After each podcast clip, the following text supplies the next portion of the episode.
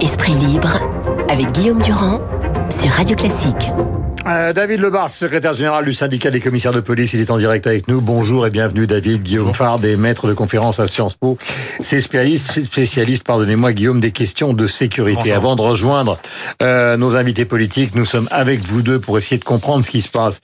Alors d'abord, j'ai une question de définition, Guillaume Fard, parce qu'on n'arrête pas de parler des Black Blocs, mais au fond, personne ne définit euh, qui sont-ils exactement et d'où viennent-ils? Alors, la première chose qu'il faut dire sur le Black Bloc, pour justement casser une idée reçue, c'est que le Black Bloc, ça n'est pas une organisation, ça n'est pas une association, ça n'est pas un groupement structuré pyramidal. c'est pas avec une un- nation, c'est pas un pays particulier qui a donné naissance au Black Bloc. Absolument pas. C'est une doctrine, le Black Bloc. C'est un ensemble de méthodes et de procédés. De méthodes et de procédés en vue de quoi? En vue de tenir la rue. C'est ça le Black Bloc. C'est je tiens la rue, je manifeste ma présence sur la voie publique et je la manifeste comment? En taguant, en incendiant, en dégradant et en m'affrontant directement avec les forces de l'ordre. il y a quelqu'un qui a inventé ce mouvement, cette idéologie. Il y a quelqu'un qu'on a ciblé? Non, il y a, c'est c'est très diffus, euh, mais ça ne veut pas dire parce que c'est diffus que ça ne serait pas euh, organisé. Euh, c'est euh, ramifié. euh, c'est des personnes de l'Europe entière que l'on va retrouver à Gênes, que l'on va retrouver à Hambourg à l'été euh, 2017 euh, au G20, que l'on va retrouver même jusqu'à l'investiture de Donald Trump. Donc il y a une internationale du Black Bloc,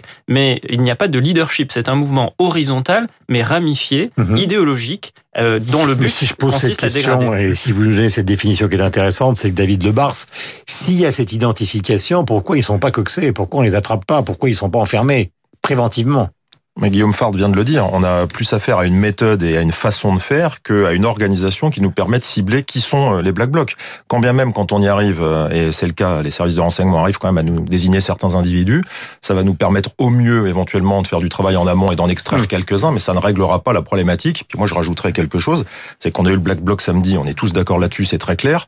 En revanche, il faut aussi dire une chose, c'est que parmi les gilets jaunes, il y en a qui se sont totalement radicalisés et qui sont eux-mêmes devenus des gens au qui viennent casser, piller, se prendre en photo et finalement euh, danser et rire sur les cendres et les dégâts euh, que commettent les extrémistes. Alors, question à tous les deux, et après nous prendrons Nicolas Bay au téléphone, mais vous êtes donc euh, le fil rouge de cette fin de matinale sur ce qui s'est passé samedi. Est-ce que nous sommes gouvernement plus force de l'ordre face à des amateurs? Des amateurs, vous voulez dire, parmi les forces de l'ordre?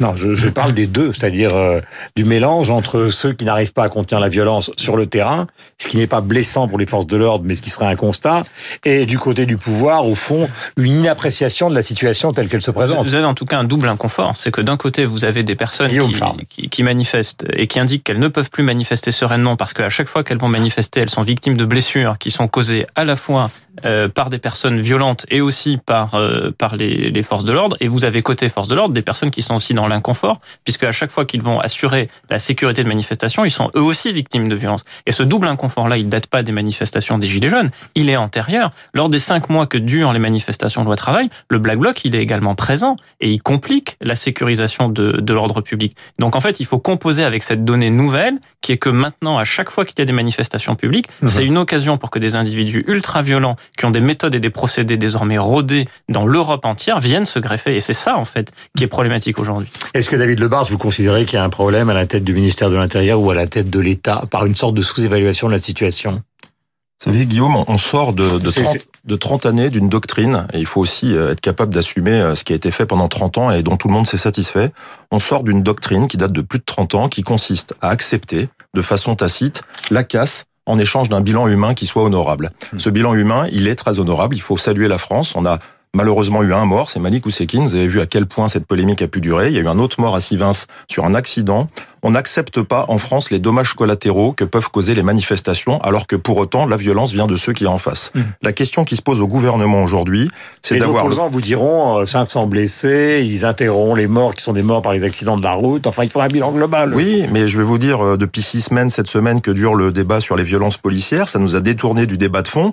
Les violences policières, d'abord, on oublie de dire souvent que c'est l'usage de la force légitime et de la force légale, de l'État régalien. On n'a jamais dit, et je le dirai jamais à votre antenne, que le maintien de l'ordre, c'est une science exacte ou qu'il est euh, satisfaisant d'avoir des blessés. Il faut toujours le dénoncer et le regretter. Mais le maintien de l'ordre, dans les conditions actuelles, ça n'en est plus. C'est du rétablissement de l'ordre républicain. On est dans une situation gravissime et le, la question qui se pose au gouvernement, à la classe politique, c'est l'acceptation du risque et de savoir si on va Mais ou pas au contact des foules violentes. D'accord, mais alors est-ce qu'il n'y a pas tout simplement une décision à prendre ce matin qui est d'interdire les manifestations sur les Champs-Élysées, au moins temporairement? Ça, c'était le péché originel. C'est-à-dire que traditionnellement, on ne manifeste pas à Paris dans l'ouest parisien et encore moins sur l'avenue des Champs-Élysées. Mais à partir du moment où, notamment le 24 novembre, vous avez des personnes qui euh, euh, se sont euh, enquistées sur l'avenue des Champs-Élysées, elles vont y rester. Et interdiction ou pas interdiction, elles y reviendront. Et donc, en fait, la, toute la difficulté Il n'y a aucun moyen de sécuriser le périmètre des Champs-Élysées et, et de l'Arc de Triomphe. Vous pouvez faire comme le, le 8 décembre euh, ou comme le 1er décembre, vous en faites une gigantesque fan zone.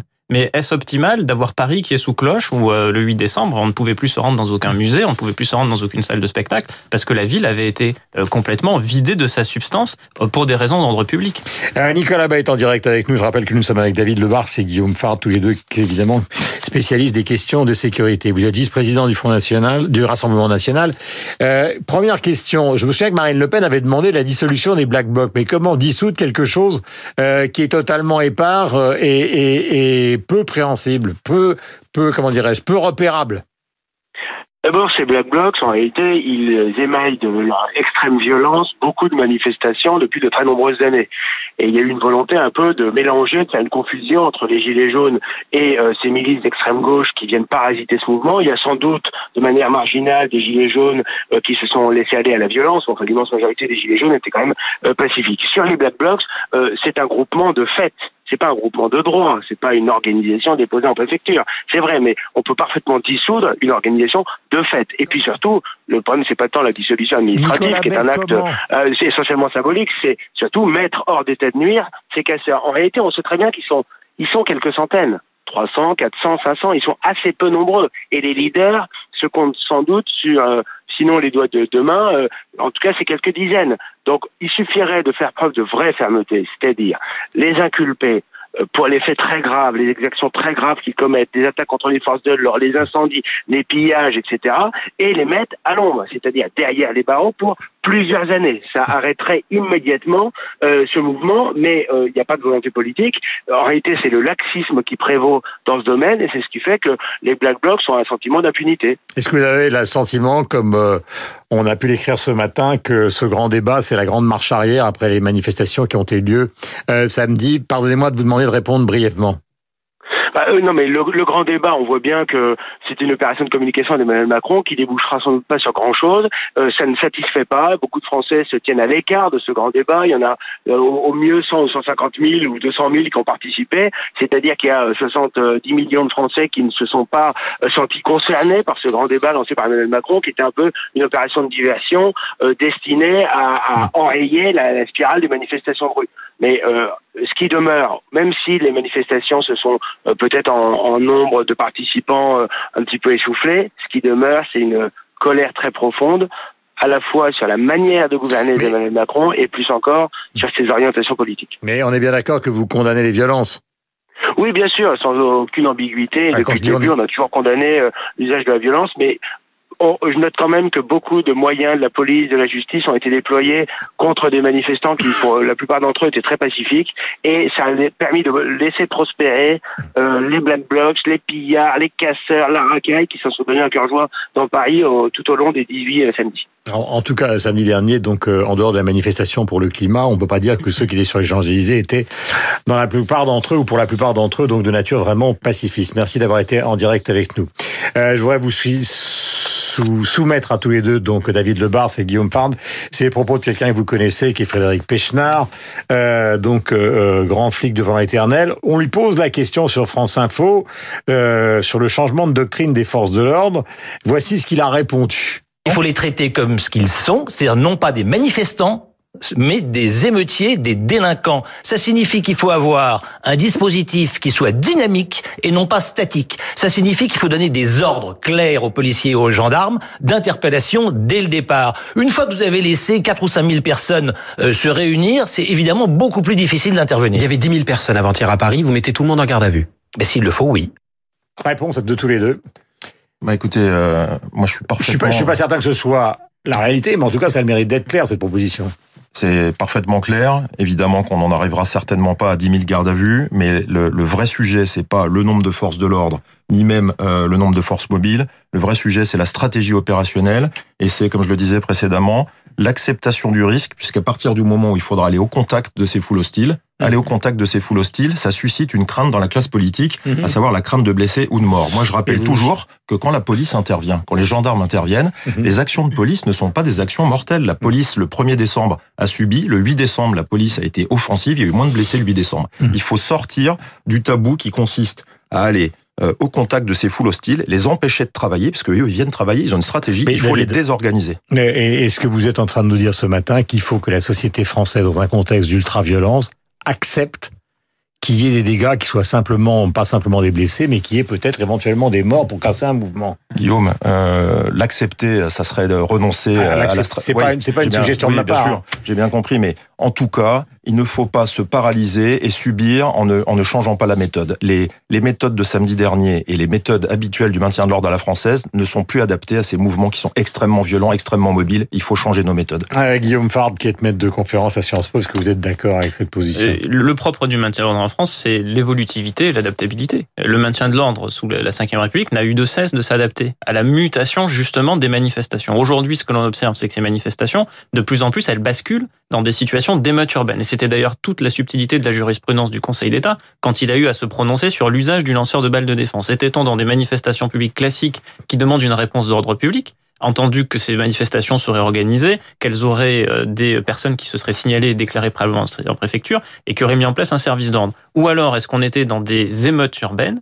Mais là, à ce moment-là, c'est une réponse qui est une réponse de sécurité publique, voire de police judiciaire. Ce n'est pas exactement la même chose. Et aujourd'hui, en fait, ce que l'on observe, c'est qu'on est constamment sur une ligne de crête où on bascule de l'un à l'autre, et plus systématiquement d'ailleurs dans les émeutes urbaines que dans les manifestations publiques. Mm. Donc, il faut ad- adapter la doctrine, donc il faut aller davantage au contact et davantage interpeller. Mm. Mais une fois qu'on a dit ça, ça veut dire que politiquement, eh bien, il y a davantage de blessures, il y a davantage de blessés, et donc vous allez avoir des associations, le défenseur des droits, jusqu'à l'Organisation des Nations Unies, qui va venir vous reprocher précisément l'augmentation des blessures en Et même sur manifestation les propos, dont personne ne peut se réjouir. Même des gens qui ont signifié par le passé qu'il fallait être plus dur avec justement les Black Blocs se le sont vus reprocher par des centaines d'associations qui ont protesté, etc.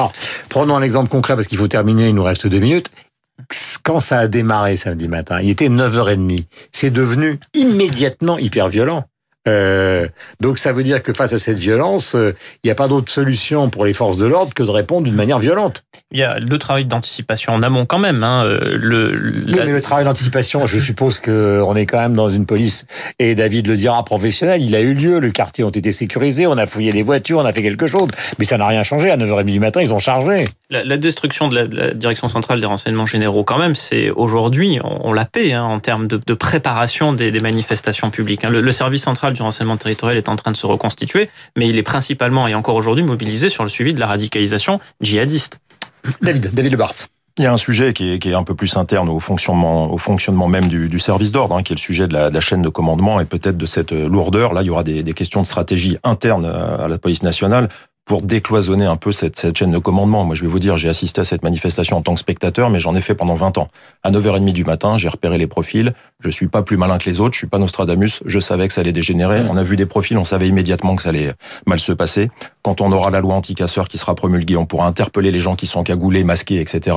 Ces personnes-là qui arrivent avec un accoutrement complet ne sont plus là pour manifester. Ça doit plus s'appeler comme ça. On a affaire à des, à des casseurs, à des, à des gens qui viennent commettre des exactions. Il faut agir tout de suite et avoir un ordre qui soit clair et précis pour les forces de Est-ce que vous pensez que Christophe Castaner donne ses ordres? Moi, je pense qu'il y aura des annonces euh, ce matin et euh, je l'espère en tout cas.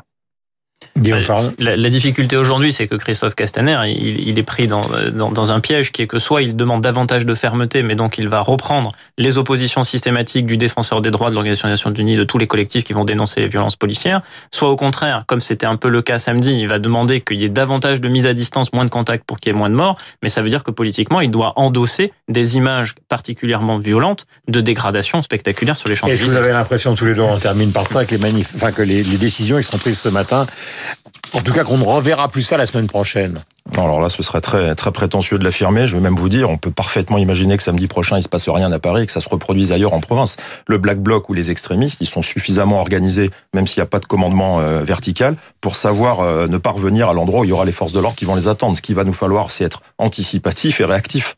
Il est 8h56 sur l'antenne de Radio Classique. Pardon, Guillaume Farn. Un, un mot très brièvement. Un mot, le Black Bloc, lui, vient se greffer sur des manifestations plus traditionnelles. Donc, en fait, l'issue, elle est absolument pas sécuritaire, elle est politique. Il est 8h56. Vous êtes sur l'antenne de Radio Classique. Nous avons rendez-vous donc avec Franck Ferrand qui nous parlera donc de la grande Catherine à partir de 9h et puis bien évidemment avec Laurence Gontier pour le rappel des titres, la bourse et la météo. Merci à tous les deux d'avoir été le fil rouge de la matinale ce matin. Donc euh, Guillaume Fard et David Lebars.